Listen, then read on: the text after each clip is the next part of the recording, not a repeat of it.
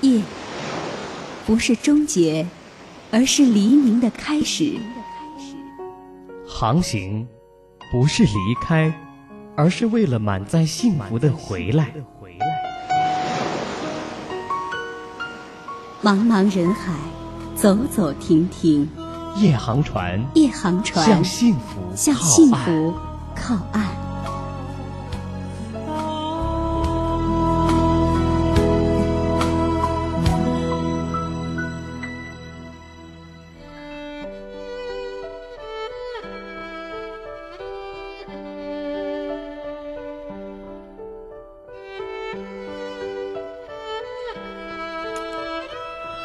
二十一点零一分十一秒，感谢各位此刻打开收音机，锁定收听《夜航船》，我是宇轩，在福州美丽的白马河畔，向各位问夏日晚上好。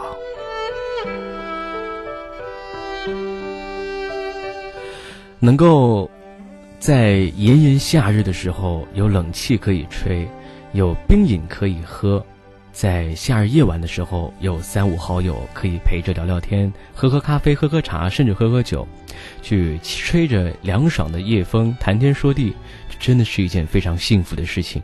虽然每天晚上雨轩因为要做节目哈、都没有办法去真的落实我想象中的这样美好的生活，但是我相信收音机前的许多朋友，在这样的一个夏日夜晚，都有这样的一场约会，都有这样的相聚。当然，和夜航船和尚宇轩在海峡两岸的夜色上空相聚，同样也希望会是您每天晚上幸福的起点。至少对我来说，每天晚上打开嗯话筒，啊、推上推子，在电波里向你问好，这就是我每天幸福的开始，幸福的起点。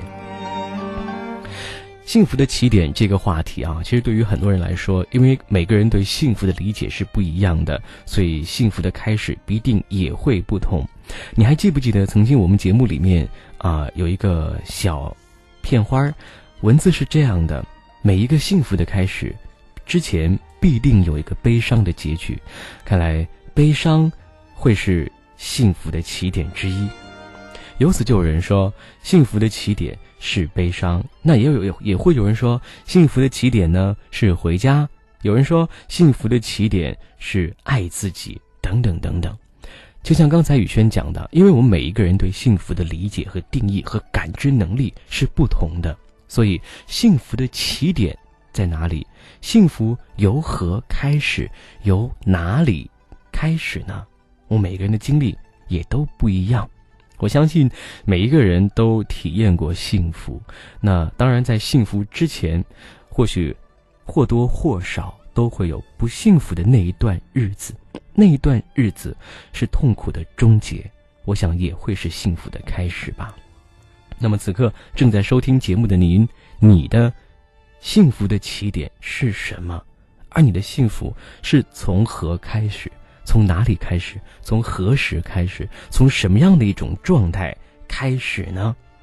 而此刻，聪明的您，你又是如何历尽千辛万苦找到幸福的起点的呢？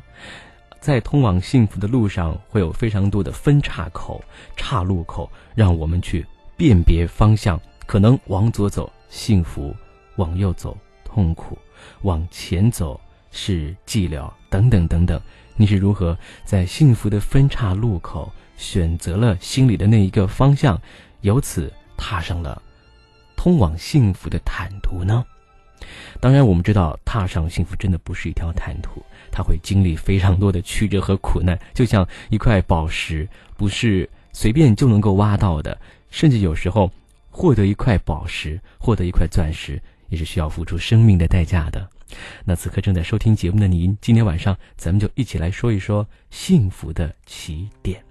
嗯，那此刻通往节目的两路热线为您开通：零五九一八七九五四六一六八七九五四八八九，零五九一八七九五四六一六八七九五四八八九。啊，台湾的朋友，您要先问询您所在的电信公司，拨打大陆地区电话的国际冠字零零二零零五零零六零零九。零一九都可以。之后呢，请加拨八六五九一八七九五四六一六八七九五四八八九。零五九一八七九五四六一六八七九五四八八九。那宇轩的 QQ 在线 Q 号是二一零零五二一三二一零零五二一三。啊，节目刚开始的时候，宇轩就收到了这一条让我非常感动的，呃，让我感同身受的，让我不得不微笑着一定要把这段故事说出来的留言。啊，宇轩觉得 真的是，这位朋友叫做黑曼陀罗。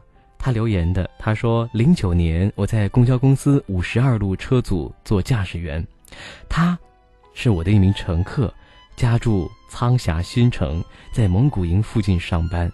我和他都是九九六音乐红茶馆的忠实听众。他每天在节目开始前十分钟左右下班上车，节目开始后就在拥挤的公交车上聆听雨轩的节目。渐渐的，他发现我也喜欢听音乐红茶馆。”于是，在终点下车，就渐渐的和我熟络上了。一路上，我们一起听音乐红茶馆，谈论里面的话题音乐。现在，她成了我的妻。对我们来说，幸福的起点就是我驾驶的那一班公交车是周一到周五的音乐红茶馆，是给我们带来很多欢乐的尚宇轩。啊，好感动。啊，没有想到我曾经做的一档节目，啊，也能够成为这一对幸福的人儿幸福的终点。宇轩觉得真的是，啊，能因为我的节目，因为我能够让你们相知相识，能让你们踏上幸福的坦途，我真的感觉，嗯，非常值得替你们高兴，啊，不知不觉做了媒人哈。是记得给我一双鞋，媒婆鞋啊！是啊，看来，嗯，我也希望以后的夜航船，现在的夜航船，也能够成为电波那头的你和你的那一个未知的他幸福的起点。是啊，作为一档，作为一个电台节目，特别是晚间节目的主持人啊，能够因为节目让收音机那头原本不熟悉的人儿相知。能够让收音机那一头的人儿相聚在一起，啊，建立某一种缘分，建立某一种关系，对我来说，真的是一件非常满足的事情，也是我幸福的开始。我也愿意在这一条幸福的路上一直走下去。虽然现在没有音乐红茶馆了，宇轩离开了 FM 九九点六，但是那个时候那一段日子一直记在我的心里，并且，啊，我的声音还在。海峡两岸的夜色上空飘荡着，我们的夜航船还在，我们通向幸福的路还在。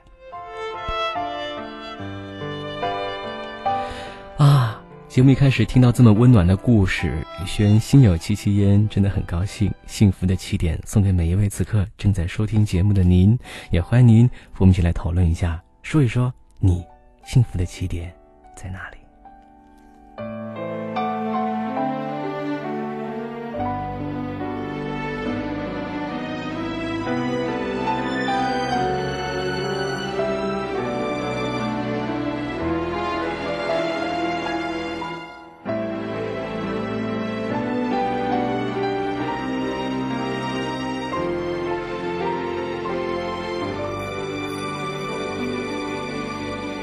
穿梭在恋人们心和心之间，系着一条叫感情的线。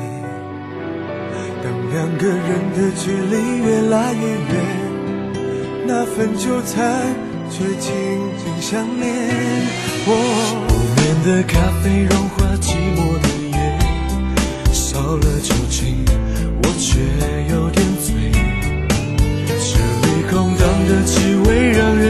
碎，人群之间看不到坚决。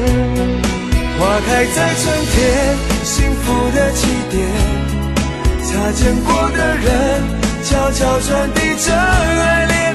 在你离开以前，请再看一眼，有没有什么值得留念？黄黄的街。灯背着我的爱，丢弃回忆，藏不住伤心，就像是已过期的黑白电影，不知何日再重。新上演，花开在春天，幸福的起点。擦肩过的人，悄悄传递着爱恋。在你离开以前，请再看一眼，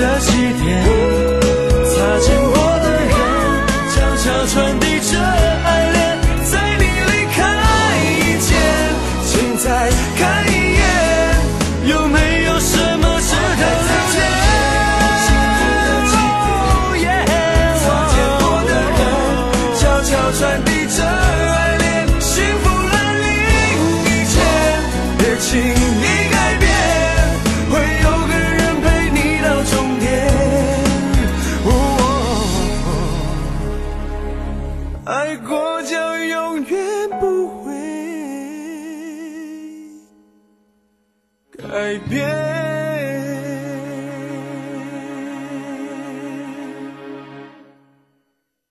幸福的起点，每个人都有幸福的起点。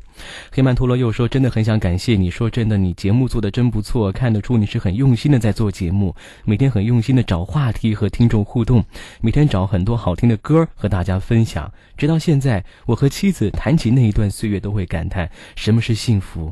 这就是幸福，虽然平凡，但是很真实，很暖人心。”我想每一位此刻正在收听节目的朋友，呃，包括宇轩，都会被你的这一段话、你们的这一段幸福所感染、所打动啊！幸福真的是不过如此，虽然平凡却很温暖。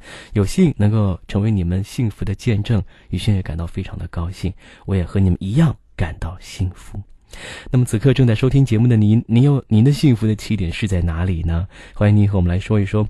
通往节目两路热线：零五九一八七九五四六一六八七九五四八八九，零五九一八七九五四六一六八七九五四八八九。台湾的朋友，您要先问询您所在的电信公司，拨打大陆地区电话的国际冠字零零二零零五零零六零零九零一九都可以。之后呢，请加拨八六五九一。八七九五四六一六八七九五四八八九，八六五九一八七九五四六一六八七九五四八八九，我的 QQ 在线 Q 号是二一零零五二一三二一零零五二一三，您可以通过这个 Q 找到宇轩。今晚我们说的是幸福的起点，接下来的这一段录音啊是宇轩模拟的哈，但是希望你安静来听。我叫刘子毅，已经五个月大了。我在二零一一年十二月二十四号平安夜这一天来到人世。爸爸为我取名子毅，就是希望他们的儿子生活的幸福安逸。我家住在湖南省长沙市星沙镇。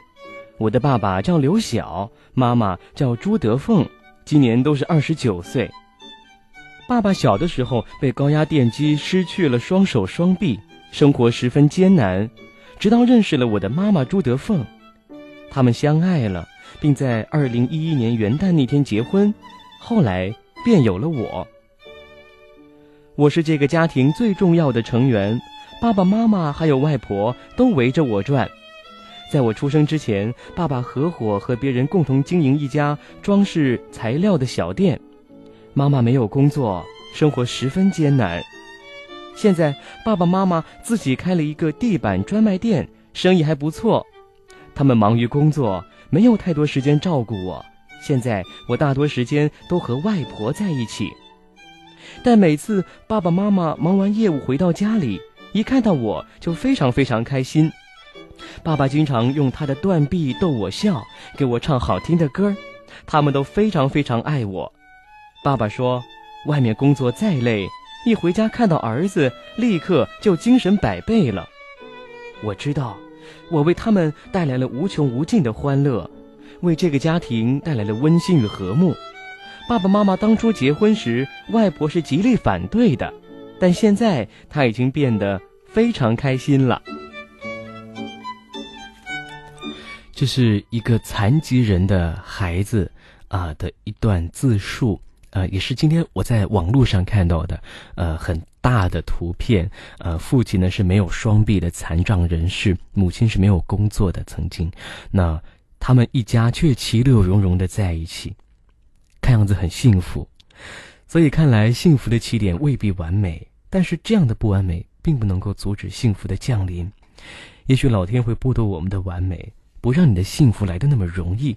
可是创造幸福的主动权却在我们自己身上，不是吗？再来听一段录音，呃，有这样的一段故事，是一个女孩，她的。一段阐述。我以为一个男人从无到有，他会懂得珍惜你，会在乎你。凭我的长相，我大学毕业找个条件好的结婚根本就不费劲。跟你谈恋爱，我真的是错的是彻头彻尾。吃过多少苦，我图你什么了？我茫然无所措，献给他近十年的青春。我早走过那个毫无顾忌可以说分手的年龄了。嗯。这段故事听上去很悲伤。这个女孩说了：“难道我的幸福找错了吗？”我们来看看网友们是怎么说的。网友为爱柠檬说：“分手吧，跪着要不来你的爱，让自己依然是一个骄傲的女孩。”网友极度寒冷说：“所求回报回报的爱不叫爱，付出也是一种爱。女主人公真正需要嫁的人是需要母爱的男孩。我个人很同情男主人公，他是个大男人，不容易啊。”网友小贝说：“也许当初男主人公是真心的，爱的时候很爱，但是现在他的爱已经被社会上的风气给磨光了。这样的男人，如果硬是强求他在身边，那是对自己的一种折磨，不如放手。”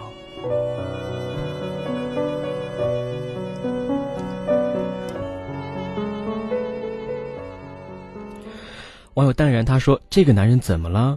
他要是发达了，他会膨胀的，分不清东南西北的。如果没有这个女孩的无私付出，可能也不会让他这么快咸鱼翻身啊！可能这个男孩真的一开始从贫困到后来的富有，都是借助这一个女孩的帮助的。他说，这个女孩的卑微才让男的有一种优越感，其实，在别人眼中什么也不是。嗯，网友们说的都有道理。我觉得追求幸福的权利和年龄无关，最终都是我们自己对生活的某一种选择。有些人终身会选择超越别人，有些人会选择照顾别人。女主人公在努力满足男主人公的同时，不小心丢失了自己的对自己的爱，无形中也可能就慢慢的远离了自己的幸福。因为这个女孩说：“啊，凭我的长相，我本来应该找一个很好的条件。”的人结婚，但是我却献给这个男孩十多年的青春啊！是，所以，当我们在希望燃烧自己给别人幸福的时候，我们是不是也可以想一想，其实，爱自己，可能是我们每一个人幸福的起点。爱自己，然后用这个最美的自己去寻找爱。就像寻找水的鱼，非常感谢许飞能有这样的歌，让我们在这样的夜色里知道，我们都需要爱，我们也都需要水，但在需要水的时候，需要爱的时候，我们要知道，我们自己要是一条健康的鱼，才可以找到属于我们的自己的那一片水域。我是宇轩，和你在夜航船，感谢你和我一起聆听。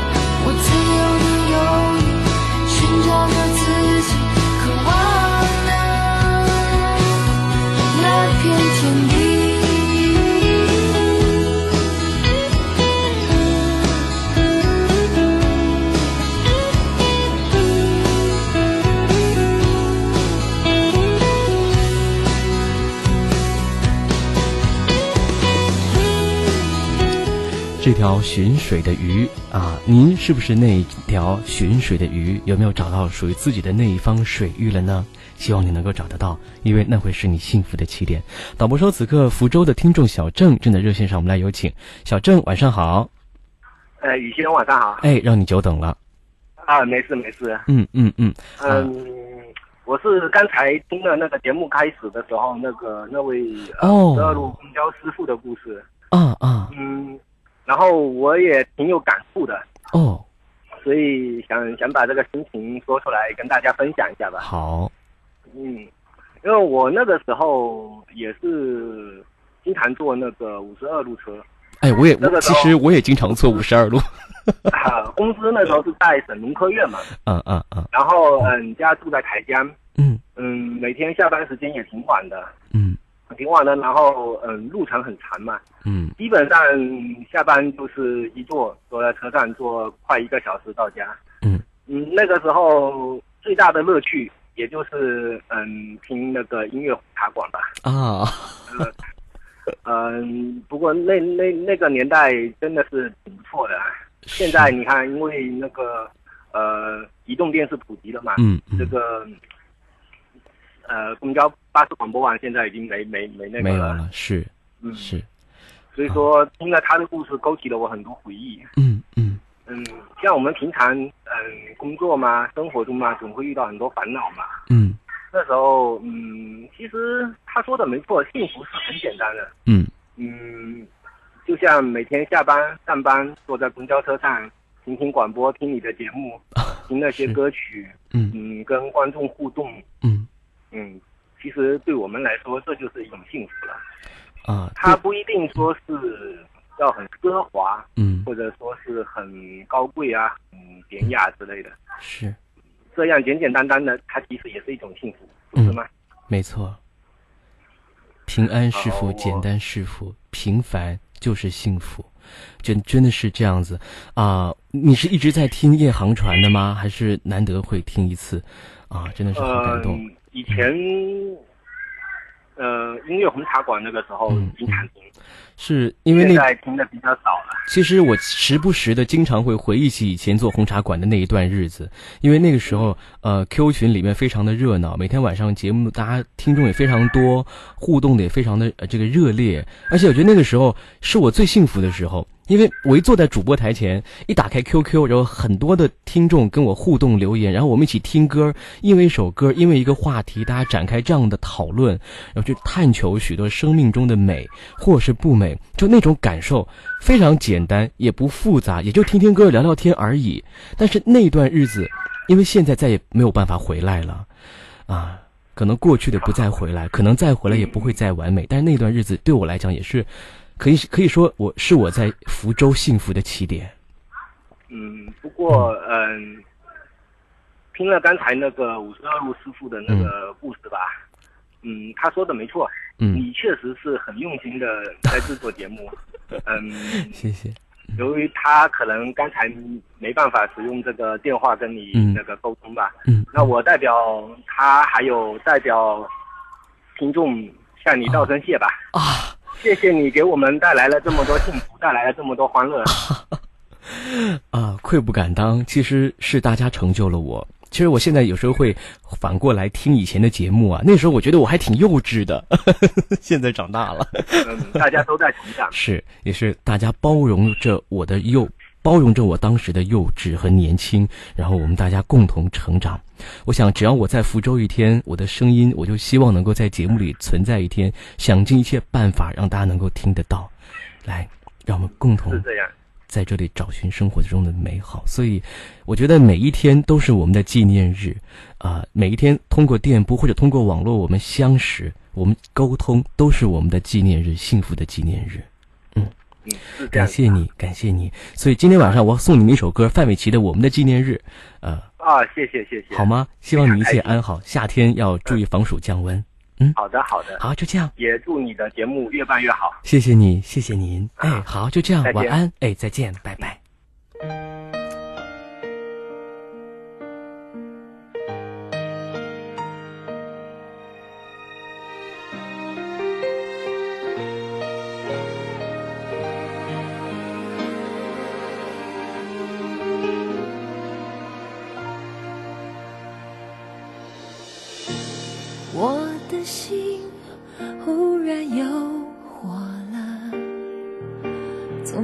见到你的那一刻，原来我也有过这样的激动，只是在习惯自我保护后忘了。想聊的故事太长了，反而就都沉默的笑着。金色阳光洒在你双手上头，看起来好暖，让我想紧紧握着。这是我们的纪念日，纪念我们开始对自己诚实，愿意为深爱的人放弃骄傲，说少了你，生活淡的没有味道。这是美丽的纪念日，纪念我们能重新认识一次。有些事要流过泪才看得到，不求完美，爱得更远，要过得更好。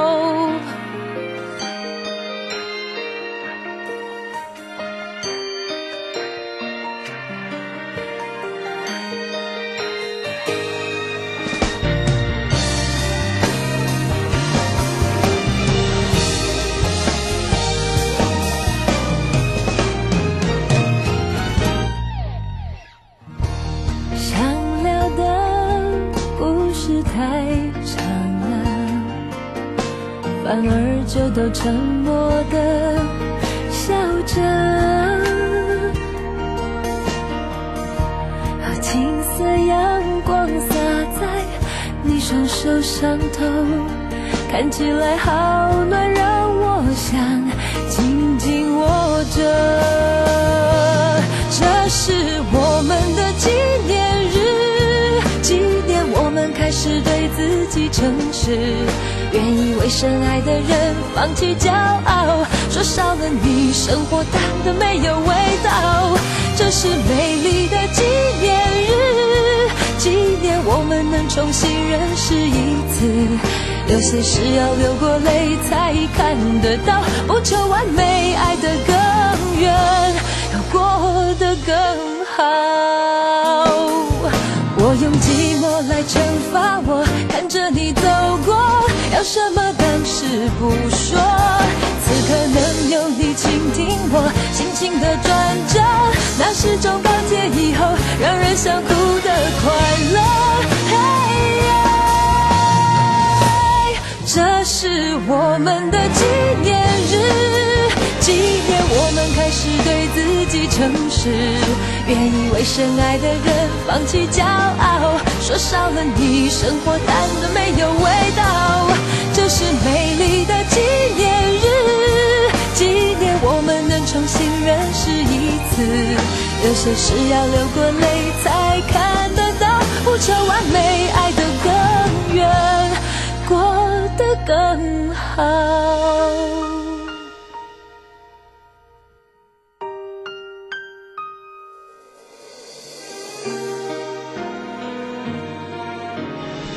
这是我们的纪念日，宇轩啊，因为工作的原因啊。节目的频率颠沛流离，不论是呃原来在九九六做音乐红茶馆，还是后来做了夜航船，都还有神州任我行等等这些节目，一路上颠沛流离啊，有许多听众一路追随，非常感谢，真的，我只是尽到了我的本分，做了一个广播主持人应该做的事儿，但没有想到能够会有这么多听众喜爱认可，对我来说真的是非常幸福的事情。嗯，这也是我为什么一直到现在都不敢倦怠，都努一直勉励自己要认真做好每一档节目，编好每一篇稿子的原因和动力，是因为我知道每天晚上不论你在哪里，我说的每一句话都会有人在听。听众，你不许找小白。他说：“宇轩啊，还是谢谢你，呃。”这也算是一种幸福，能够听到你的节目，感觉回来好美。一开始呢是啊用手机听节目，后来好一段时间没有听，就用电脑开始听。那次在乡下，就是听了宇轩的声音，才喜欢上电台，喜欢上夜航船的。谢谢你，欢迎你登船，这是属于我们大家的船。嗯，听众呃，此去经年，他说幸福的起点就是满足。刚刚从冰箱里拿出一瓶冰镇的易拉罐雪花啤酒，哇哦！我觉得这才是幸福啊，真凉快！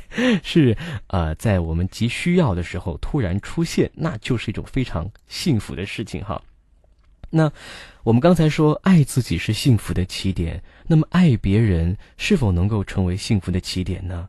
当然，幸福它并不是一条坦途，在经历曲折之后，婚姻能否成为幸福的起点呢？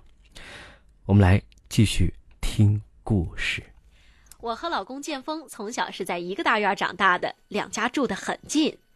上小学的时候，我们同班，我是小组长，他是组员，我管着他。上初中的时候分班了，我们也就分开了。高中的时候，我们又转到了一块儿，离得更近，是前后桌。感情也许就是这样，自然而然，一点一滴积累起来了。高中毕业之后，我们已经是大家眼中公认的一对儿了。我们那个年代啊，谈恋爱特别简单，没有电影院里的亲密拥抱，也没有情人节的神秘礼物。约会的主要内容就是一起出去吃顿饭，而且常常是呼朋唤友了一大群。吃的呢，也大多是烩面啊、拉面之类很简单的饭菜。当然了，我们的恋情也并不是一帆风顺的。剑锋很喜欢喝酒，而且醉了之后就喜欢耍酒疯。我们就为这个吵过很多次，甚至好几次都走到了绝交的边缘。但是好在有朋友耐心的帮忙，而且呢，剑锋又是死缠硬磨的说，保证一定会戒酒。所以在我二十岁的那年，我们举行了简单的结婚典礼。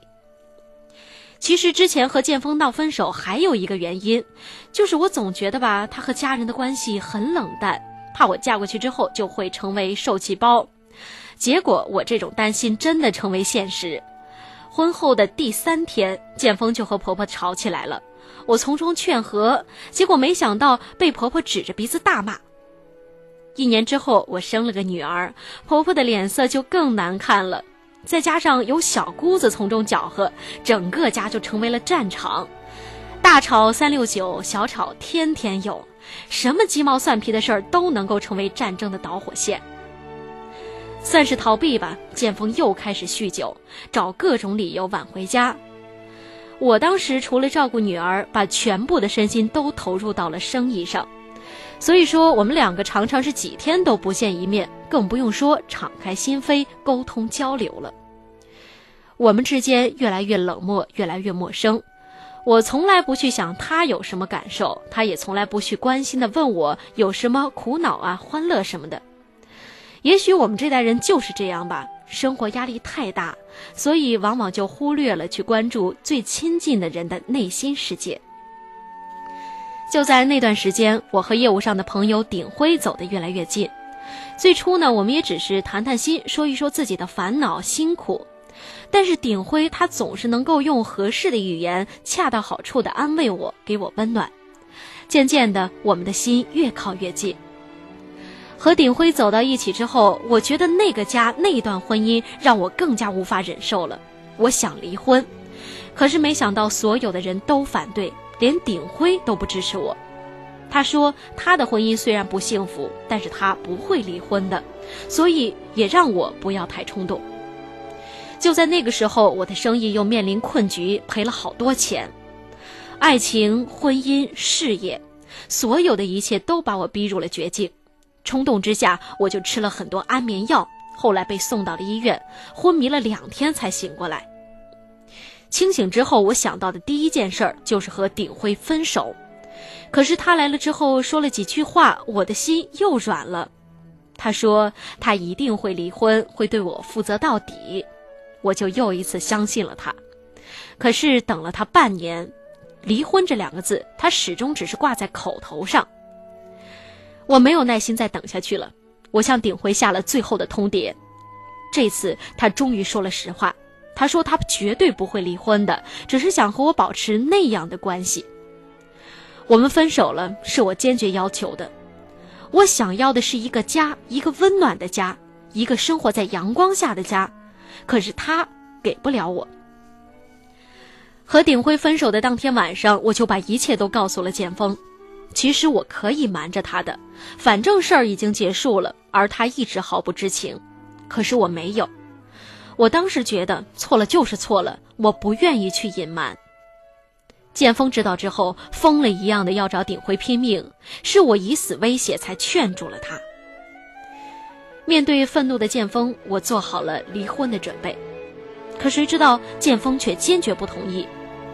可是毕竟发生了那样的事儿。我和他心里都有一个结，所以呢，随后的一两年，我们的关系一直是不冷不热的。我知道剑锋心里还有我，我也明白忘记是需要时间的，即使忘不了，抚平伤口也是需要时间的。所以我们都在等，等待时间为我们创造奇迹。我和剑锋的关系回暖是在两年之后。那年的年底，我忽然接到建峰同事打来的电话，说他撞车了，人事不省，已经送到了医院。我当时真是吓坏了，赶紧把女儿送到了姥姥家，赶到医院。那个时候他还在昏迷，我能做什么呢？就是做一个妻子所能做的一切，陪伴他，照顾他，跑前跑后，有时间我就待在医院里，每天骑着车跑老远给他送饭，细心的为他清理伤口。也就是在那段日子里，我们两个人心里的冰山慢慢的融化，心结也慢慢解开了。剑锋病好了之后，辞去原来的司机工作，我们两个商量着开了一个小饭店。店面虽然不大，但是琐碎的事情还真是挺多的。不过无论如何，我们夫妻两个都商量着共同努力去解决。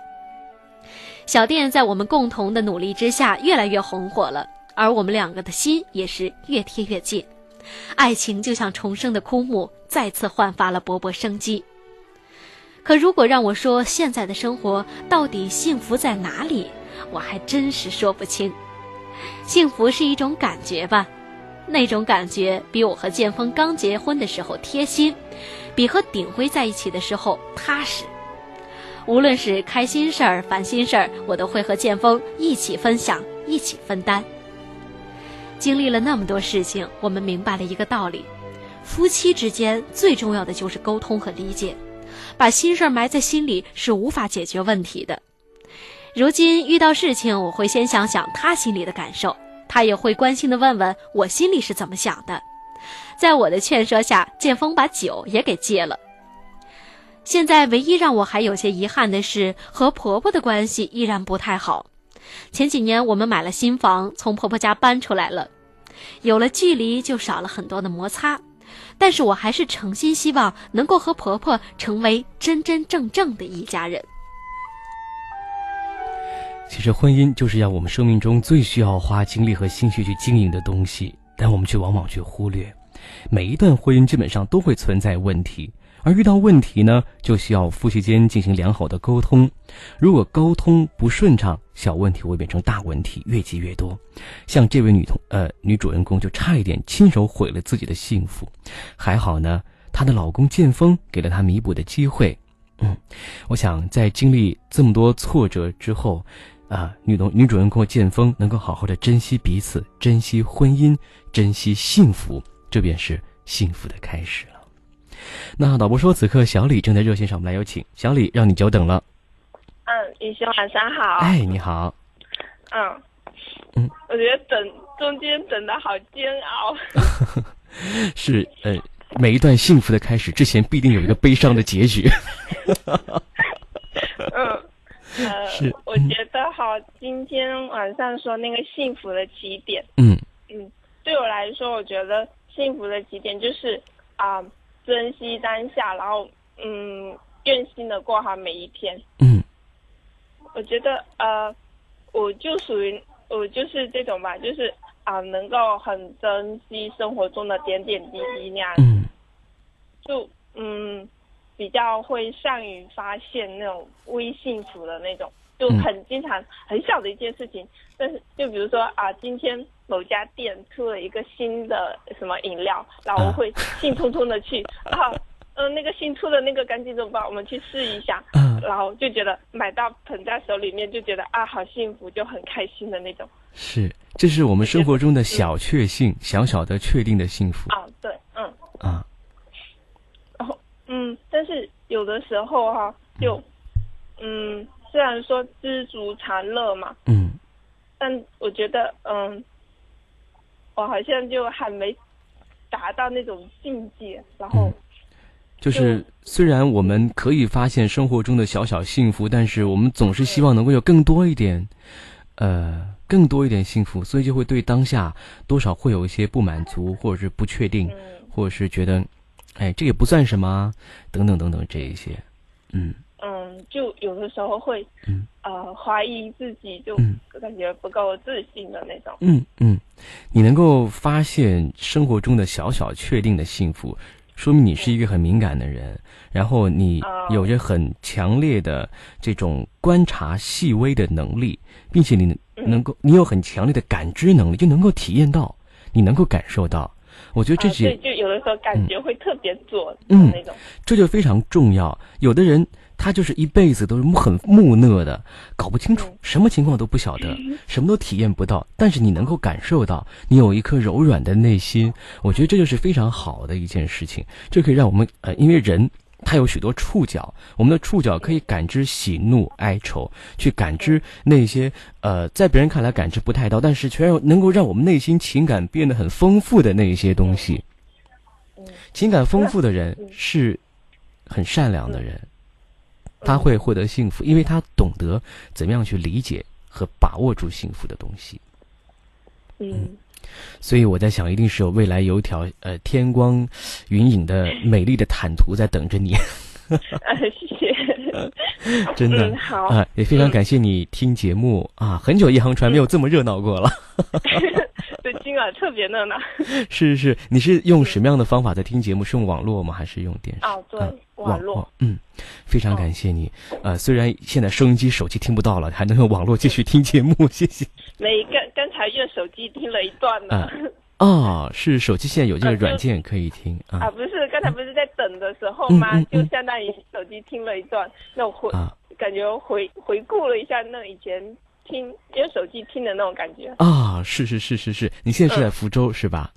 嗯啊，对，是，希望你一切安好，夏天注意防暑降温，呃做好防晒工作，继续白白的、漂漂亮亮的，好吗？嗯，哎，好，就这样，晚安，好，拜拜 嗯。晚安。是，谢谢小李。其实，呃，真的，刚才宇轩说，哎，一航船很久没有这么热闹了，多少有一点点自己这个寥落的心在里面啊。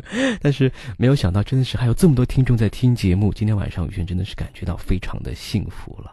我们来看一看听众朋友们幸福的起点。林凡希他说：“我的幸福的起点是从一个痛苦的结束开始的，不过我倒是有涅槃重生、破茧成蝶的感觉。现在重新找回自我，做回自己，最幸福。”嗯，我们再来看一看啊、大家呃，听众朋友们幸福的起点是啊、哪一些？嗯，有非常多的听众留言哈，啊、我来看一看在哪里啊，太多了，不太能找得到了哈。啊，有有有有了来了，嗯，那那年花落他说我的幸福的起点就是家人给予我无微不至的爱，一人留言说幸福的起点就是等待一个有回应的等待，旋转的幸福他说幸福的起点就是首先要掌握住自己的命运，呃，三个点儿他说幸福是对家的执着，啊、呃，这个 Silent 说，幸福的起点是多年前偶然在收音机中听到轩哥主持音乐红茶馆，就喜欢上了轩哥的声音。即使自己是孤独，但依旧感到幸福，因为有你温暖的声音陪伴，总会嘴角上扬，浅浅微笑，品味幸福。这哪是在说自己的幸福啊，这是在说我的幸福啊！呃，黑曼陀罗说，听这位女孩分享她的小确幸，想起一句歌词：如果一个人一辈子只能分到一块叫做幸福的蛋糕，宁愿一小口、很小口品尝味道，不想过瘾的一口吃掉。确信就是这样，因为有感恩之心，所以让我们的幸福开始了无边无际的蔓延。呃，台湾的呃正言法师就曾经说过，幸福的起点是感恩。我们来听一听这位法师是怎么说的。幸福是每一个人都希望得到的，但在追求的过程中，有多少人漏失了唾手可得的幸福，又有多少人身在福中不知福？很多人穷尽一生的心力追求幸福，换来的却只是白发苍苍和一声声的唏嘘。这都是因为他们不明白幸福的真谛。虽然财富、健康、名位、权势都是一般人所喜爱的，但这些并不等同于幸福。幸福的真谛应该是平安就是福。能不能够平安，虽然和外在环境有关系，但是决定性的关键还在于主观的自我心态。如果自己的心态能够平安知足，就是幸福；如果不知足，要获得幸福就很难。真正的知足是，多也知足，少也知足，没有也知足，这是平安长乐的基本条件。不过，多也知足还容易理解，少也知足和没有也知足就很难体会了。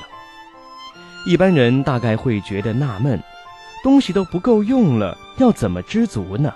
更何况当什么都没有时，讲知足不是很奇怪吗？其实，东西多不一定就能满足，因为世界上没有一样东西是真正绝对的多，所有的多都是透过相对比较而来的。而且，即使真的拥有很多，既不可能永恒不变，也不可能永远维持正面的成长。所以，当有的时候就应该知足；至于少或没有，也是一样，因为少或没有都可能是有的开始。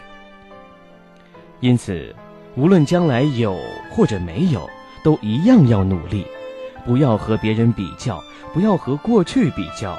也不要和未来比较，只要活着，就要凭自己的心力来做事。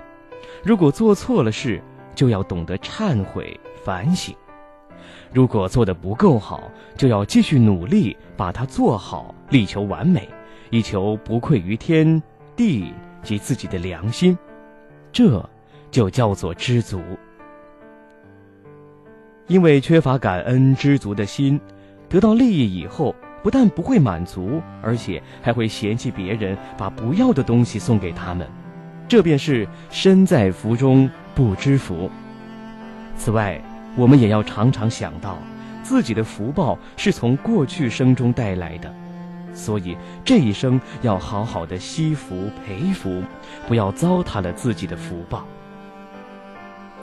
一个真正知足的人，能够了解进退自如的道理。退的时候，他不会怨天尤人，也不会认为是老天瞎了眼，自己生不逢时；进的时候，他则会心怀感谢的想：如果不是我修来的福报，就是别人对我太好了，因为得到许多人的帮助，我现在才能这么顺利。不论得多，得少，我都很感激。所以，一个人如果不培福惜福，却老是在享福，福报就会越来越少，幸福的日子总有结束的一天。一个懂得知足、惜福、培福的人，当遭遇逆境时不会抱怨，在一帆风顺时则懂得感谢，无论何时何地都感到心满意足，才是一个真正幸福的人。懂得了感恩。就找到了通向幸福的路，从此不论苦厄或喜乐，我们都找到了感知幸福的法门。所以，感恩便是幸福的起点。感恩是幸福的起点。今天晚上我们说了很多，幸福的起点各不相同。如果你正处在人生低谷，情感困顿。亦或者你现在正在幸福当中，都不要着急，因为生活的每一段经历都不是白白经历，都有它的意义。或许你的一滴眼泪，你的那一次心痛，就会是你幸福的起点。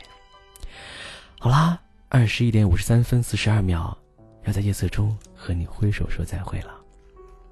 这是一个充满爱的夜晚，夜航船也缓缓靠岸。感谢每一位此刻在收音机前、在电脑前用手机、用各种方式收听到我声音的人，感谢你们的一路相陪，谢谢你让我有这样的机会感知到幸福。好啦，明晚九点我们再见。夏日夜晚，清凉无蚊，好眠，晚安啦。拜拜